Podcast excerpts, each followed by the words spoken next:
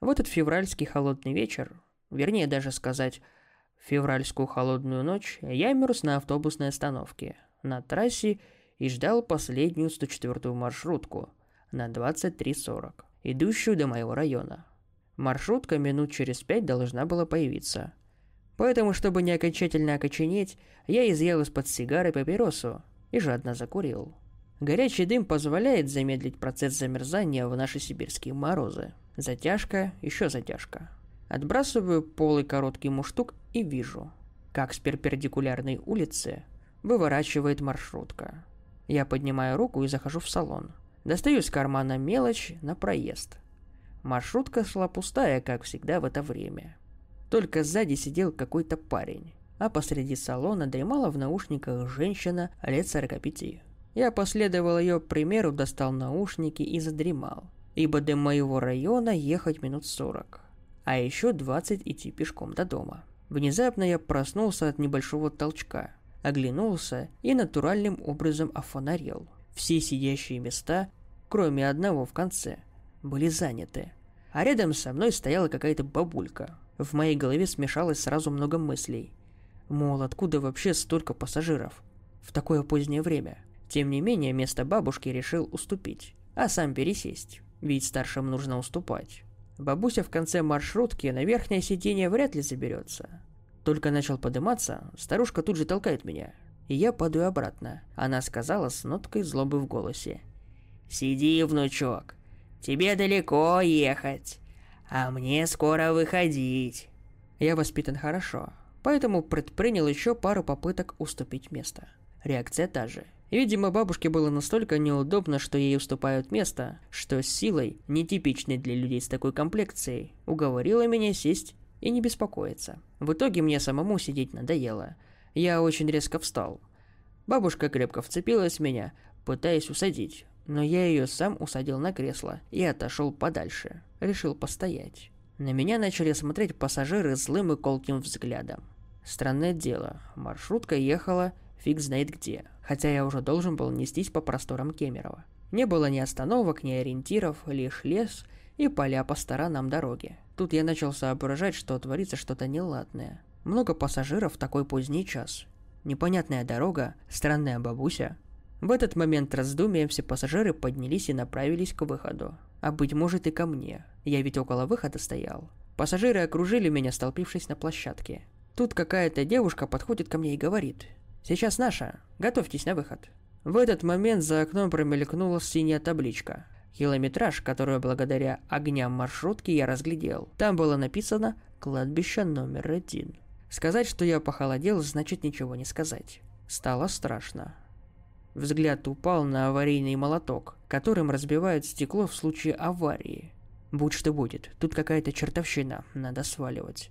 Подумал я и ударил со всей силы по стеклу, которая разбилась в дребезги. В этот момент маршрутка поворачивала налево. В свете огней маршрутки я прочел на синей стрелке надпись «Кладбище 02» и ни минуты мешкая прыгнул в окно. Вместо ожидаемого удара в голове все завертелось. Застлолось белым, я полетел куда-то вверх, потом упал на что-то мягкое. Я открыл глаза и увидел, что нахожусь в больничной палате с двумя капельницами. Оказалось, что я попал в аварию, при въезде в Кемерово.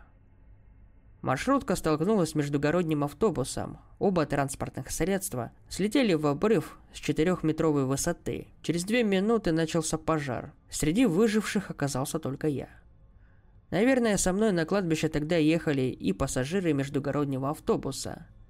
А та странная бабулька не хотела меня выпускать. Не знаю, почему она так себя вела. Меня нашли на месте аварии, на расстоянии 10 метров от маршрутки. Я получил многочисленные травмы и переломы, но остался жив.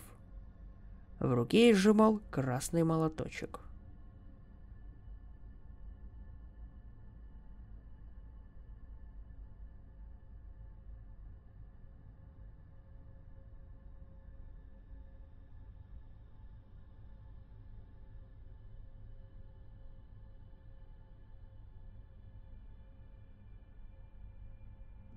В течение трех лет моей работы сиделкой у мистера Фрэнкса у меня было только одно правило – никогда не спрашивай его о том, как он потерял зрение. Это правило установила его жена. Огромная хмурая женщина. Ее единственной положительной чертой была любовь, которую она питала к своему больному мужу. Я безоговорочно следовал этому правилу в течение многих месяцев. Но в последний день моей работы я больше не смог сдерживать свое любопытство. Я был просто обязан узнать причину этого странного запрета. Ее муж попал под шрапнель во время двух сроков службы во Вьетнаме? Или у него было какое-то странное заболевание глаз? Мой разум перебрал тысячу возможных причин его слепоты, одна ужасней другой. И это еще больше усиливало мое желание узнать правду. Поэтому, когда настала пора прощаться с этой семьей, я закончил выкладывать свои коробки через рассохшую дубовую дверь их усадьбы, я набрался смелости, чтобы задать мистеру Фрэнксу один вопрос, который мне было запрещено задавать все это время. Вопрос, который сжег меня изнутри, словно огонь в камине его спальни. Услышав мой вопрос, мистер Франкс замер. Я пристально посмотрел на него, пытаясь уловить хоть какие-то признаки эмоций. Но шелковая ткань, закрывающая его лицо от лба до переносицы, не позволяла мне это сделать. Все, что я мог сделать в этот момент, затаив дыхание, сидеть в кресле в зале его кровати, гадая, как он отреагирует. Отчитает меня или же выгонит прочь из своего дома. Оба варианта казались одинаково вероятными. Иногда даже в самых смелых своих мечтах я не мог представить, что ответит он на мой вопрос и расскажет свою историю во всех подробностях. «Ты уверен, что хочешь узнать об этом?» – спросил он. «Только если вы не против», – сказал я тихим голосом. «Я никогда не был против этого. Просто я увидел, что ты сдерживал свое любопытство так долго». Это замечание застало меня врасплох, и я поднял глаза. Мистер Франкс, очевидно, не возражал против расспросов о его состоянии. Так почему же его жена запретила мне это? Мне не пришлось долго размышлять об этом, потому что мистер Франкс продолжил говорить. «Ты можешь удивиться, но я все время был заядлым альпинистом. Нет в мире такого вулкана, над которым я бы не смог расправить крылья и вспарить. Так я всегда говорил людям, что звучит довольно иронично, учитывая то, как именно я потерял зрение. И вот однажды, когда я взобрался на гору в Колорадо, я наткнулся на довольно грозный утес в 200 футов от вершины. Этот утес состоял из неплотно уложенных вулканов разного размера, от маленькой собачки до внедорожника. И это бы заставило даже самых опытных альпинистов усомниться в своих способностях. Я же, будучи искателем острых ощущений, бросился к этому утесу, даже не прикинув, как я буду из него выбираться. «Ничего мне не помешает достичь вершины до заката», — сказал я себе тогда. Я был непобедим, или, по крайней мере, мне так казалось. Когда я достиг середины утеса, моя правая нога соскользнула и выбила валун, который удерживал на себе большую часть моего веса, и этот булыжник рухнул на камни внизу. Это привело к тому, что окружающие его валуны потеряли устойчивость. В итоге на мою голову рухнул настоящий каменный ливень я потерял сознание. Очнувшись несколько минут спустя, я обнаружил, что мои руки зажаты двумя камнями, размером со взрослого человека каждый. Если б не эти камни и моя обвязка, которая каким-то образом уцелела в этом хаосе, то я бы упал вниз на землю. С другой стороны, учитывая боль в руках, я чувствовал тупую боль от многочисленных переломов. Несмотря на то, что мое тело было переполнено адреналином, я почти желал встретить свой конец в этом извилистом ущелье, что извивалось под моими ногами. Это избавило меня бы от часов мучения и не сделало бы меня тем несчастным инвалидом, который лежит сейчас перед тобой. Но раз уж так вышло, что я выжил после обвала, это означало, что теперь мне нужно найти способ освободиться из каменной тюрьмы и спуститься обратно. Я предположил, что времени у меня меньше суток прежде чем я умру от потери крови, жажды, стихии или от всего вместе. Больше часа я пытался освободиться, но все это было безрезультатно. Камни были слишком тяжелыми, а боль в руках слишком сильной. Я почувствовал, как мои пальцы начинают холодеть от недостатка кровообращения. Если бы мои руки были бы пережаты камнями немного дольше, то шансы того, что я когда-нибудь смогу снова ими воспользоваться, были бы невелики. Именно в этот момент я начал молиться Богу, чтобы он избавил меня от жестокой судьбы. В тот момент моей жизни я не был религиозным человеком.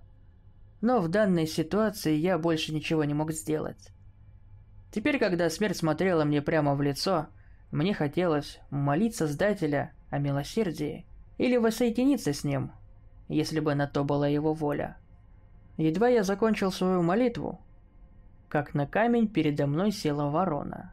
Она находилась не более чем в четырех футов от моего лица. Если бы мои руки были бы свободны, я бы мог дотронуться до нее. Но вместо этого я просто продолжал висеть над пропастью и смотреть на птицу, готовясь к ужасной смерти, которая наверняка заберет меня еще до того, как луна достигнет апогея. Ворона тем временем весьма расчетливыми шагами, необычными для этого животного, начала сокращать разницу между ней и моей головой. Вначале она двигалась медленно, как будто боялась, что я смогу ее спугнуть, но она быстро поняла, что я не могу двигаться. Уверенность ускорила ее движение, и птица оказалась всего в нескольких дюймах от моего лица. В этот момент меня охватил страх. Я начал громко кричать, пытаться отпугнуть ее, но мои крики не оказали на ворону никакого эффекта, бесполезно разбиваясь о скалы. Прежде чем я успел среагировать, ворона отклонилась назад и зажала клювом мой открытый глаз. Через несколько мгновений по моей щеке хлынула кровь. И из моего горла вырвался ужасный вопль, который по сей день звучит у меня в ушах. Я избавлю тебя от ужасных подробностей того, что происходило дальше. Достаточно будет сказать, что после таких событий мне приходится постоянно носить этот платок, который и сейчас закрывает мое лицо. Абсолютный ужас охватил меня при мысли о том, что сейчас находится в вороньем желудке. В сочетании с разрывающей болью в глазницах вызвали такой прилив энергии, что я каким-то образом сумел вырвать свои сломанные опухшие руки из-под камней, схватить ворону и разбить ее череп об утес. Когда я наконец-то разжал пальцы и бросил ее труп в бездну подо мной, наступила абсолютная тишина. В ту секунду мне показалось, что вместе со зрением я потеряла слух. Но, к счастью, вскоре свист ветра наполнил мои уши и напомнил мне о том, что в моей груди все еще бьется сердце, наполненное тем, что я, как думал, уже потерял жизнью. С этой обнадеживающей мыслью я каким-то образом совершил невозможное – Игнорируя адскую боль, я спустился обратно на землю в полной темноте.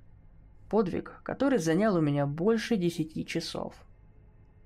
Когда мистер Фрэнкс закончил свой рассказ, он положил голову на подушку и повернул голову так, будто смотрел на меня своими невидимыми глазами. Это продолжалось, наверное, несколько часов. Когда я уже начал опасаться, что он заснул, он произнес кое-что, что навсегда врезалось в мою память. И по сей день я не уверен, за какое из событий ответственен Бог. Послал ли он птицу, которая выколола мне глаза, или же направлял меня во время спуска в полной темноте. Но одно я знаю точно. Я больше никогда не буду молиться снова.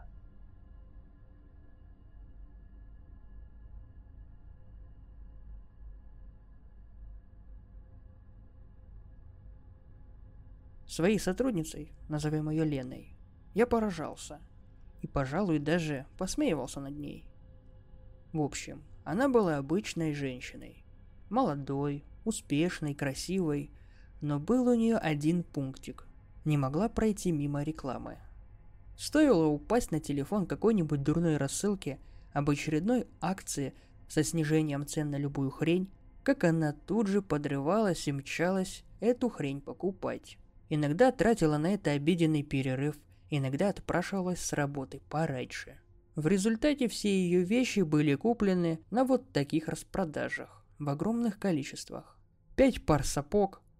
Тут даже другие дамы из нашего тестового отдела крутят пальцем у виска. Зачем столько, если ходить только с работы и на работу? Тонна свитеров, юбок, сумок, прочих дамских примочек.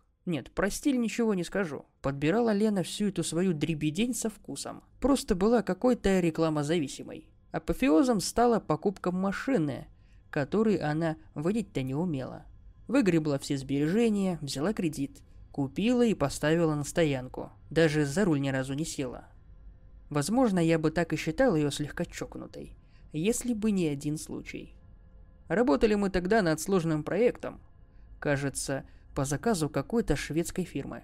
Бегали все в мыле, торчали за мониторами до полуночи. Все выходные провели в офисе. Само собой, кофе лилось рекой.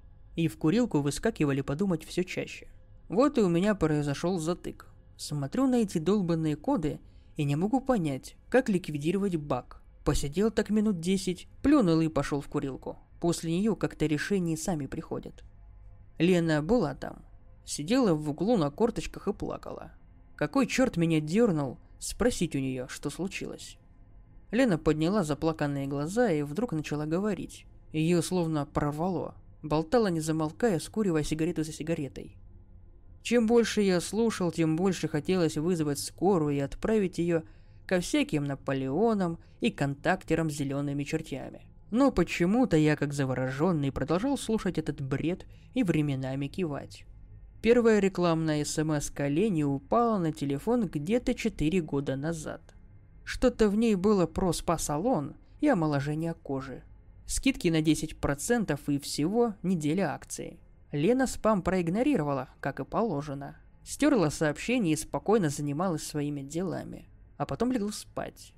А на утро взглянула на себя в зеркало, чуть не упала в обморок. За одну ночь ее лицо покрылось морщинами, кожа состарилась так, словно вместо молодой женщины из зеркала смотрела 80-летняя старуха. Лена заплакала, бросилась к врачам, но те разводили руками – а через несколько дней телефон опять запиликал, оповещение об СМС. Разумеется, открыла сообщение она не сразу, а когда открыла, испугалась еще больше. В рекламном тексте значился все тот же недавний спа-салон. А ниже стояла приписка «Осталось всего два дня». Почему Лена решила, что это послание адресовано конкретно ей, она и сама объяснить не могла. Но собралась и поехала в этот чертов разрекламированный салон, и знаете что? Всего один и пусть не дешевый сеанс, и кожа вернулась в норму. Лена выглядела даже лучше, чем прежде. Вошла в салон старухой, а вышла красоткой. Девочки-косметологи аж рты пораскрывали. Следующая СМС пришла уже через пару месяцев. Лена уже успокоилась и успела подзабыть произошедшее. И опять неведомая рассылающая рекламу сущность требование свое посетить магазин подкрепила делом. Пропустив всего один день, Лена обнаружила, что ее ноги стремительно покрывались сеточкой варикозных вен. Сходила на распродажу, купила туфли, все прошло. Больше Лена смски не стирала и не игнорировала. Тем более приходили они не то чтобы очень часто, ну раз в месяц, два, терпимо.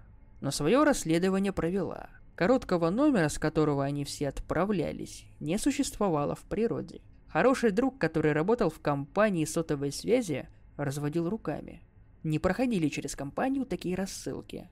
И вообще на телефон Лены за эти месяцы через оператора смс не приходили. Лена пыталась сменить симку. Телефон, сумку вместе с телефоном. Безрезультатно. Реклама находила ее все равно, даже когда она регистрировала номер на несуществующее имя и паспортные данные. Постепенно аппетиты рекламы росли.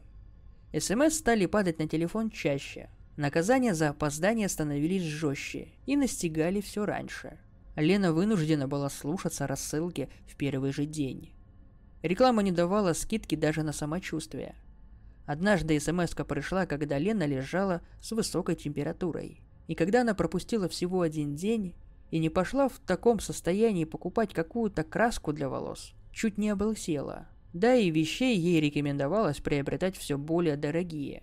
Вместо походов на премьеры в кинотеатры, кофточек, посещения различных салонов красоты и сапог китайского производства, заняли европейские бренды, дорогая косметика, мебель, техника. А вот недавно была машина.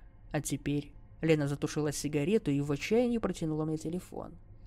На экране высвечивался рекламный текст. как обычно переданный с короткого запоминающегося номера. Текст вполне обычный для СМС-рассылок, предлагающий в течение всего пару последних дней месяца приобрести квартиру в новом элитном районе по льготным ипотечным условиям. Адрес банка, оформляющего ипотеку и конторы, реализующей квартиры, прилагался. Но какие льготные условия у этой ипотеки мы все знаем, и какие специальные цены у этого элитного жилья. «Не могу я больше», Лена закурила еще одну сигарету, кажется, уже десятую по счету. «Не потяну я эту квартиру. А что она со мной сделает, даже боюсь представить. Меня уже не осталось, понимаешь? Ношу не свое, мебель не моя. Все диктует эта долбаная реклама. Хорошо, что сигареты и алкоголь у нас рекламировать запрещено. Она у меня законопослушная. Забавно, да? Хоть пью и курю от души, а не по указке. Я не знал, что сказать. Посочувствовал и поскорее слинял. До самого вечера Лену я больше не видел. Да и два дня после того разговора тоже. А потом вдруг пришла новость что она повесилась у себя дома. Залезла на купленный на распродаже табурет, привязала веревку к багетке и повесилась. Так и провисела почти сутки, запутавшись в шторах, также купленных на распродаже.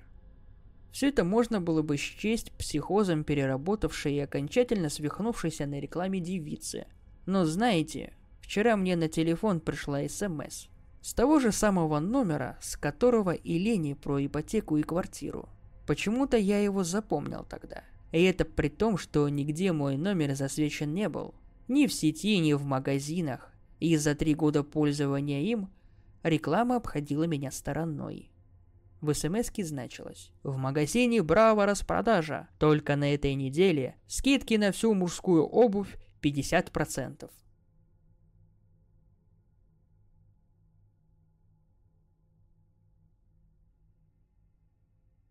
В общем, сейчас сидел и обрабатывал фото из студии. Незнакомая мне девушка нашла мои фото на одном форуме. В теме типа «Нашей выкладывай, критикуй». Написала в ПМ, что хочет, чтобы я сделал ее фото в таком же стиле. Я как мог объяснил, что не делаю фотосессий пока. Фотографировал знакомую, просто чтобы понять пару вещей для себя. Долго тормозил. Очень много фотографий были запоротыми со всей фотосессии. Буквально три кадра понравилось. Который выложил, чтобы более опытные люди показали, где в них что не так. Но она настаивала, что очень хочет, что эти фото первое, что ей понравилось за несколько лет. Заплатят сколько скажут и так далее. Не буду лукавить, польстила мне это конкретно. Как же так? Незнакомому человеку мои фото нравятся. Короче, договорились, что оплатит аренду студии. От визажиста отказалась, сказав, что придет готовая. И посоветует знакомым меня, если сессия ей понравится. А если нет, то не будет ничего плохого говорить никому, так как я сразу сказал, что я нуб. Когда встретились, обалдел еще раз. Она приехала за рулем нового BMW X6 черного цвета. Лихо запарковала его и вышла. Черный кожаный плащ черные ботинки с загнутыми вверх носками, из кожи, всклокоченные волосы, черные, как воронье крыло, ярко-красные губы, бледно-голубые глаза, фарфоровая кожа, которой не особо нужен был визажист, чтобы что-то закрашивать. На вид было 25. Сразу намекнула, что ей не нужны вопросы, кто она и что оно.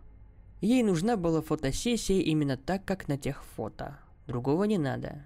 Я офигевший и немного жалею, что не согласился на оплату фотосессии. У такой ясно, с деньгами все ок. Пригласил ее в студию. Фото отснял быстро, моделью она была идеальной. Тем более нужен был небольшой набор фото. Потом, правда, получилось странно. Она тут же потребовала фото. Я долго объяснял, что им нужна обработка, что те равы, что были на флешке, не похожи на те JPEG, что она видела на форуме. В общем, договорились так.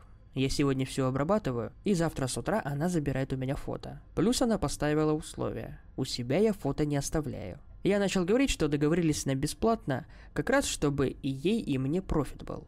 Но она сказала, что и заплатит, как и хотела раньше. Сделав face, я пообещал, что да, все удалю. Она назвала сумму, я согласился. Сказал ей свой домашний адрес, чтобы туда заехала. Она сказала мне, что живет за городом, и ей все равно куда заезжать ну и разошлись. В общем, я как пришел, посмотрел все фото. Подтер откровенно неудачные. Начал обрабатывать их. Час назад доделал все, кроме одной. Там фокус немного промазал. Но сам кадр мне нравится. Решил, что сделаю что-то художественное из него. И думая, чтобы сделать, начал просто крутить туда-сюда настройки. Все подряд. Есть такая дебильная привычка. Еще с того момента осталось, как я первый раз поставил Photoshop на свой Pentium 300 герцовый. Но и тут увидел это. Фото девушки. Определенная позиция настроек. Оно. Это не игра цветов. Я сейчас по пикселям посмотрел. Не получается так просто сменный цветов такое. Одна настройка, девушка чуть не в фокусе. Немного сдвигаешь ползунок, монстр, когти, лапы, узкие вертикальные зрачки, клыки. Любую настройку чуть меняешь, просто фото с девушкой, на которой много настроек накручено. Совпадение, найденное случайно, монстр. Завтра она приедет за фото. Она знает мой телефон, знает, где я живу. Я не знаю, как мне просто дать эту флешку, чтобы она не поняла, что я понял, что увидел ее настоящий вид. Сказать, что болею и выкинуть флешку из окна? Или в щель двери просунуть? Или напиться сильно и в таком виде отдать? Я гуглил, ничего похожего не нашел. Спрашивать на том форуме или на другом большом, просто дать ему понять, что я знаю. Надеюсь, тут это безопаснее. Фото прикладывать не буду. Сами понимаете, почему. Мне вправду нехорошо от этого всего. Впервые за шесть месяцев глотаю таблетки. Разболелся вроде бы давно прошедший гастрит. Реально как-то не по себе.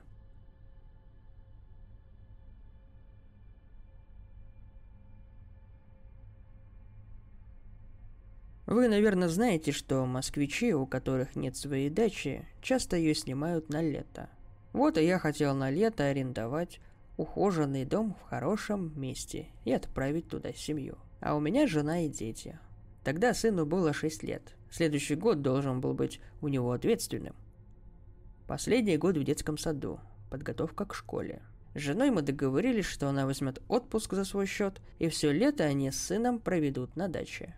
Полез в интернет и в одном из сообществ в социальной сети нашел отличное место. Большой и чистый деревянский дом – в Калужской области, у реки рядом с лесом. Коммуникации, все дела.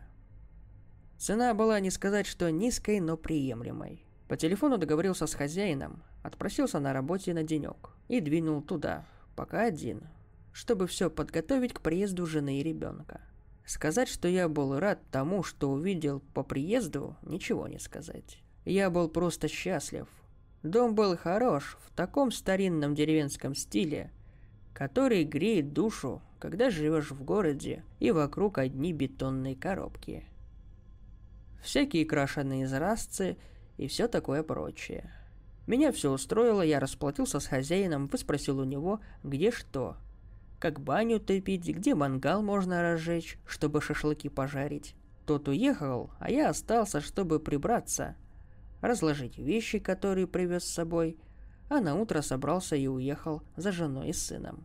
Скажу, что мне еще понравилось в отношении этого дома. Он стоял в самой ни на что наесть настоящей деревне. Правда, вокруг, насколько я заметил, были одни старики и старухи, видимо, прожившие здесь всю жизнь. Молодежь, которая здесь когда-то была, похоже, разъехалась в города. Мне показалось странным, что я не увидел во дворах детей. Ведь все-таки лето, и на каникулы их могли отправить к бабушкам и дедушкам. Но я не придал этому значения, так как сейчас полно вариантов для отдыха. И вот, я раскидал вещи и пошел разведать, где речка. Пройти надо было всего лишь километра полтора, что я и сделал, и здорово искупался в прохладной воде перед самым закатом солнца. Просохнув, я возвращался уже в сумерках. Как вдруг навстречу мне вышла молодая женщина, почему-то в одной ночной рубашке – на плечах у нее было коромысло, без ведер. Волосы были растрепаны, а взгляд такой, что по спине у меня пробежал холодок. Это вообще было дико, она напоминала мне привидение. Лицо изможденное, бледное под цвет ночной рубашки, будто мертвец в саване. Еще это коромысло. Какое в наше время коромысло? Да к тому же без ведер. Что за бред? Я кивнул ей, она не ответила. Я пошел дальше, стараясь не оглядываться на нее. У соседнего дома на заваленке сидел местный дед. И я спросил у него, что это за странная девица. Он совершенно не кстати заулыбался беззубым ртом. «А, познакомился? Это наша Ленка. Ленка бешеная. Так мы ее кличем». Старик поднял свою клешню и указал на ее дом. Он был на противоположной стороне улицы от моей дачи. Старик поведал мне, что несколько лет назад Лена, как и все молодые люди из этих мест, ездила в Москву устраиваться на работу. Но там ее кто-то обидел. Она уволилась, вернулась сюда, и тут-то у нее поехала крыша. Как раз в этот момент из дома вышла Лена. На этот раз у нее было ведро с водой. Из него она, как будто так и надо, стала поливать сложенные во дворе поленья, предназначенные для растопки печи или для костра. Дед видел мое замешательство, стал успокаивать меня, уверяя, что хоть она и с придурью, но безобидная, если ее не трогать. Я попрощался с ним и ушел к себе. Окончательно стемнело, одному в доме делать нечего, кроме как спать. Я достал белье, расстелил постель и перед сном пошел покурить. Старики в округе, очевидно, ложились рано. Во всех домах погас свет. И только в доме Лены он горел в одной из комнат. Я закурил сигарету и невзначай стал наблюдать за окном через дорогу. Оно было без занавесок. Я видел женщину, как на ладони. Она просто стояла в своей белой ночной рубашке и все. Такого странного состояния прошло, наверное, минуты две. А затем она направилась в соседнюю комнату, погасив свет за собой. В другой комнате она зажгла лампу. Постояла там секунд десять и вышла на застекленную веранду, предварительно погасив свет во второй комнате. Выключила свет на веранде. Постояла там совсем чуть-чуть. Потушила свет. И вернулась в комнату. Зажгла в ней свет. Опять постояла секунд десять, выключила лампу и переместилась в комнату, где была в самом начале. Включила свет, постояла, выключила. Перешла в соседнюю комнату. И далее по кругу. Это было полнейшим безумием, но я следил за ней как завороженный, даже позабыв про сигарету. Вот она нажимает на выключатель, и свет в комнате гаснет. Потом свет зажигается в другой, и она стоит у выключателя. Все повторяется снова, вроде бы по сути свои обычные действия, но их бессмысленность зарождала во мне ощущение тревоги. И в то же время я не мог не смотреть. Женщина выключила свет. Потом зажегся свет в другой комнате. Стоит. Выключает свет. Зажигает в другой комнате. Стоит. Выключает свет. Зажигает в другой комнате. И вдруг... Как это, блядь, понимать? Свет зажигается. Но в комнате у выключателя никого. Я уставился в окно. Но в доме было ни единой души. Тут лампа выключилась сама собой. Единственный источник света, в который я так долго всматривался, погас. И я очнулся в кромешном мраке. Через несколько метров от меня истошно залаяла деревенская собака. Нечто зашуршало в кустах. И я, едва ли не закладывая кирпичи, забежал к себе в дом и запер дверь на засовы. Оказавшись внутри, я отдышался и постарался взять себя в руки. Выпил немного коньяка, который захватил с собой. Лег в постель и почитал полчаса книгу, тоже привезенную из Москвы. Но нормально читать не получалось. Я не мог сосредоточиться. Все это время отвлекался и прислушивался, пытаясь уловить посторонние шумы. На улице было тихо, только стрекотали кузнечики. Я потушил свет и стал силиться уснуть. Без света мои органы слуха обострились. И мне стало казаться, что в доме не так уж и нормально, как я себя убеждал, при горящем светильнике. Я услышал омерзительное царапание по стеклу. Медленно. И не буду скрывать, дрожа страх, я подкрался к окну. Выглянул. Никого. Но когда я перевел взгляд под окно, то увидел у самой земли эту сидящую тварь. А как мне еще ее назвать? На ней была одна ночная рубашка. Ее бледное, как смерть, лицо жалобно смотрело на меня. Но не своими глазами. Из наполненных слизью черных глазниц вываливались серые черви. Я отшатнулся назад и начал судорожно нащупывать электрический выключатель. Наконец-то я нашел его. Щелкнул. Снова и снова. Но с первым щелчком выключателя вместо света в мою комнату переместилось оно. Тварь сидела в такой же жалобной позе, на коленях около окна, но уже внутри моего дома, и черви валились ко мне на пол. Поползли по деревянному настилу в мою кровать. В голове у меня все помутнилось. Я не знал, что делать и зачем. Схватил табурет, стоящий тут же ударил им существо. Оно повалилось. Я не знаю, откуда у меня появилась смелость. Но я принялся бить его ногами. Втаптывал тварь в пол, пока не попал по черепу. Он переломился. Из него не потекла черная густая жидкость. Череп развалился, как гнилушка. Я не ожидал такого и подскользнулся на растекающейся гнилой кашице. Больше ничего не помню, потому что упал и ударился об угол кровати. Потерял сознание. Очнулся я утром. Никаких следов вчерашнего сражения с существом в доме не было. Я быстро собрался и старался гнать из головы любые мысли, о чем было ни было. Бросился прочь отсюда в Москву. Жене наврал, что дом оказался в плохом состоянии. И купил ей с ребенком путевку в Турцию. Они отдохнули и загорели. И сын со свежими силами пошел в детский сад, в подготовительную группу. Больших трудов мне стоило стереть из памяти вспоминания той ночи. Я ударился в работу как сумасшедший, чтобы не было ни секунды на дурацкие мысли. Как вдруг сын заболел. Однажды жене позвонили из садика и попросили забрать ребенка, у которого резко поднялась температура, начали бить судороги. Диагноз поставить долго не удавалось. Его положили в больницу и стали подозревать эпилепсию. Жена сутками сидела рядом с ним, а поскольку я не мог из-за занятости на работе посещать его часто, то она, чтобы я бодрился, развесила по стенам нашей квартиры разные детские фотографии с сыном. Один из снимков, к своему удивлению, я никогда не видел. Похоже, он был совсем свежий. Это было групповое фото, в полном составе группа нашего мальчика, и он со своими воспитателями. Когда я всматривался в фотографию, то словно почувствовал, как мигом посидели мои волосы. Позже в саду мне объяснили, что эту воспитательницу будто бы сильно обидел кто-то из родителей, о чем она сказала перед тем, как уволиться. Но тогда, разглядывая групповое фото, висевшее на стене моей квартиры, я указал на женщину на фотографии и, проглотив ком в горле, лишь выдал из себя. Кто это? Новая воспитательница в этом году была. Забыла отчество. Елена... Елена какая-то.